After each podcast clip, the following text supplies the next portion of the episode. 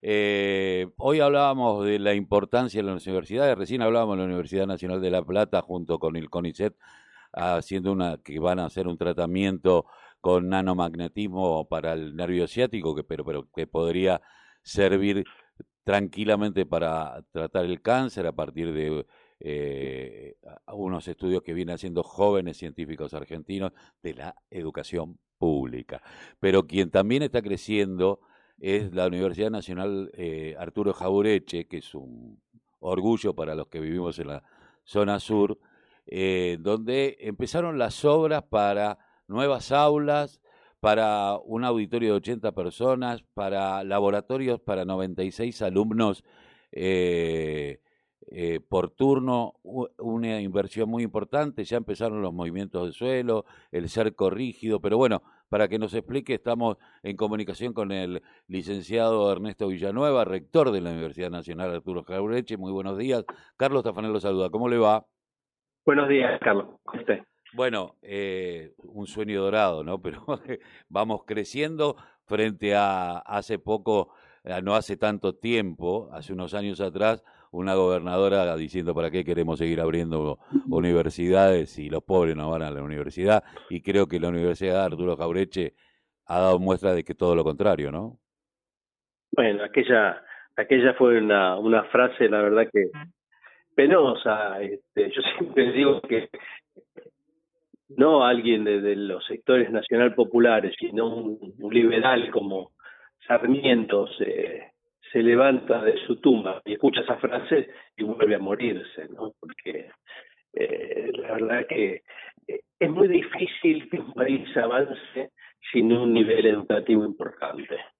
Yo diría, creo que es casi imposible que ocurra eso. Eh, la, la apuesta por, por avanzar en educación, porque haya alfabetos, porque todo el mundo pueda terminar el secundario, porque haya más universitarios, no es un invento de la Argentina. Si uno ve, por ejemplo, lo que hizo Estados Unidos después de, la Segunda Guerra, que vio que tenía grandes dificultades en ese plano, o observa lo que hace hoy China, bueno, es el único camino. Avanzar en ese plano, avanzar y avanzar.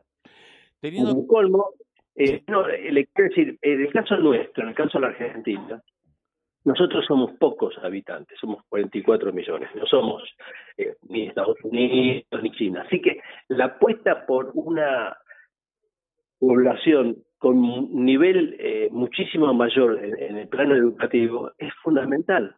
No hay otro camino. Sí, yo pensaba en Cuba, ¿no? Que es donde hay una cantidad de universitarios impresionantes y que no pueden trabajar todos de lo que han estudiado eh, por un montón de, cuestiones, pero que la ciencia los ha hecho avanzar más allá de un bloqueo, lo cual es importantísimo, ¿no?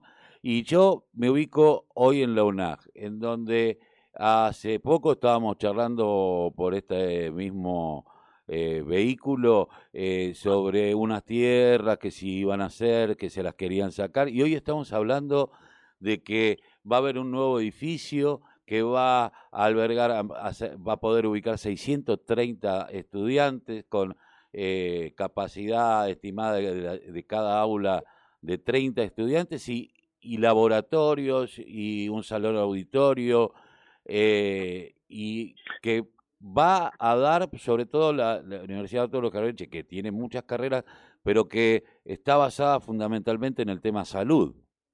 Este, bueno, eh, eh, lo que estamos construyendo es el Instituto de Ciencias de la Salud. Eh, por otro lado, nosotros también estamos avanzando con el de ingeniería.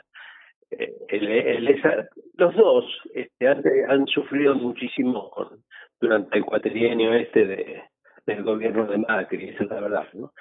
Durante ese momento, el Instituto de Ingeniería se detuvo su construcción y en el caso de salud estaba el proyecto pero escuche lo increíble. El gobierno nacional de aquel entonces solamente aceptaba hacer el edificio este si nosotros poníamos la mitad del dinero. Justo para una universidad no tiene fondos. Esto es, se le daba a los ricos y se le quitaba a los pobres. Una cosa increíble. Bueno, ahora con, el, gobierno actual este, se ha hecho un crédito importante con la Corporación Andina de Fomento hay, yo creo que no sé qué cantidad de edificios se están construyendo en, las universidades y uno nos ha tocado a nosotros, que es, este, la verdad que es muy urgente. ¿Por qué? Porque nosotros todos los años tenemos un déficit horrible de aulas. No hay otro misterio que eso. Cuando eh, estaba en una situación de normalidad, estábamos alquilando 30 aulas fuera del predio nuestro.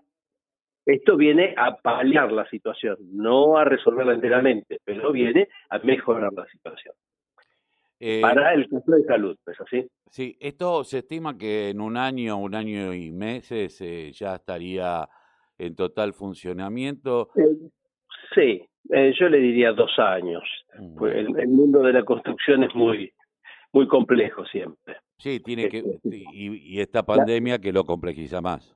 No, la verdad sea dicha que esta empresa hasta ahora ha trabajado muy bien. Esa es la verdad. Pero hay que mantener el ritmo. Y todavía usted vio que los estilos de construcción en Argentina dependen muchísimo del clima. ¿no? no, hay, no hay tanta prefabricación y todo eso. Pero eh, estamos este, en junio, julio del 2021. Si para esta misma fecha, el 2023, está terminado, pongámonos contentos. O sea, para el segundo cuatrimestre del 2023. Eh, ¿Cómo está hoy la Universidad Villanueva? ¿Cómo, ¿Cómo lo está viendo? Porque, bueno, hoy la virtualidad eh, nos ha, y el tema medicina, enfermería, eh, conlleva eh, un, una presencialidad. Eh, ¿qué, qué, cómo están llevándolo adelante? Nosotros hacemos todas las clases virtuales Todas. El 93% de las que deberíamos dictar. Las otras son prácticas. Respecto de las prácticas, eh, tenemos la autorización del gobierno de la provincia para las prácticas finales obligatorias, entre ellas 60 estudiantes de medicina. Este, y hay un pequeño porcentaje que dependemos de nuevo del semáforo verde del Ministerio de Salud de la provincia para las prácticas habituales en kinesiología, en enfermería, medicina, en trabajo social, eso no lo podemos, no lo podemos dictar. Esa es la situación. Eh, avanzamos bastante en los, en los exámenes, los niveles de, eh, de abandono de los estudiantes son análogos a los que ocurren durante la presencialidad. Eh, respecto de la calidad de la enseñanza es una cuestión que tenemos que ir evaluando, eh, porque fíjense una cosa, hay alumnos ya del segundo año de la universidad que nunca han visto las paredes de la institución. Nunca ha estado en aula. Pero incluso peor, me digo, hay, como la nuestra es una universidad en crecimiento, hay profesores que nunca han estado en la universidad. Claro, han, comenzado desde la virtualidad. Exacto, y piense el próximo año las dificultades que vamos a tener, porque va a haber estudiantes del secundario que durante dos años eh, tampoco estuvieron en gran medida en, las, en las aulas del colegio secundario, una semana, menos, etcétera, etcétera. Así que va a haber un, proceso de reconversión que va a significar un esfuerzo muy grande para los docentes, para los docentes y también para los estudiantes. No, igualmente eh, yo no eh, calculo y, y, veo que la educación en el mundo con respecto a la presencialidad y la virtualidad eh, vino para quedarse, después no se, se acomodará a, los, a los tiempos, esperemos que este, este, este virus eh, se vaya, podamos combatir, vendrán otros seguramente, vamos a tener que estar mucho más atentos, es un mundo nuevo, totalmente nuevo para todos, algunos nos agarra con más de medio siglo, pero bueno, eh, que en los jóvenes son mucho más plásticos y flexibles a los cambios, ¿no? A quienes nos cuesta más a nosotros. Sí, sí, es así, es así. Este, eh, de todos modos, la relación entre presencialidad y virtualidad tiene que estar digamos, hegemonizada o dirigida por la presencialidad. ¿no, seguro. Este, la vida humana. exactamente, exactamente. La interacción entre los seres humanos. Piense que en estos dos años prácticamente no ha habido interacciones entre los estudiantes de una misma aula. Claro. Que la relación entre el docente y el estudiante es una, una relación en la cual uno si está dando clases no sabe si el estudiante se está aburriendo mucho, si está quizá mirando un celular del otro lado, etcétera, etcétera, etcétera. Sí, quien tiene hijos adolescentes lo sabe. Eh, yo lo veo todos los días en mis hijos, que llega un momento, eh, y aparte, por ejemplo, uno hoy se enganchó y lo que hace es que tiene que estar enfrente, dice que se cortó la luz en el colegio. Entonces no, eh, no, no, podemos tener clases. Eh, todo, esto, la, la humanidad lo, lo, ha sufrido y lo está sufriendo y las consecuencias las va a sufrir, ¿no? Seguramente. Pero bueno. Se hace, tanto, se hace tanto hincapié en, oh, bueno, tiene que haber clases, tiene que haber clases, tiene que haber clases. Bueno, primero tiene que haber salud. No, seguramente, si no, no vamos a poder ir a ninguna escuela. Eh, le agradezco mucho, Villanueva, haberse tomado este tiempo para atendernos.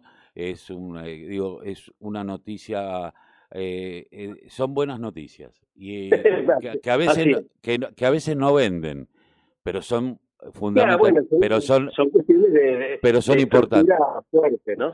no, me parece que es un avance y lo demostró durante la pandemia la Argentina, ¿no? Eh, tenemos la infraestructura productiva en lo industrial y científico y técnico en lo educativo que dio posibilidad de que mientras el mundo estaba buscando barbijo nosotros los estábamos fabricando y, que mientras otros eh, todavía están en el veremos, nosotros podemos producir vacunas.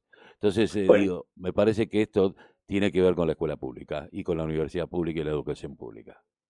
Así es. Bueno, le, le agradezco por esta entrevista. No, por favor. Un abrazo.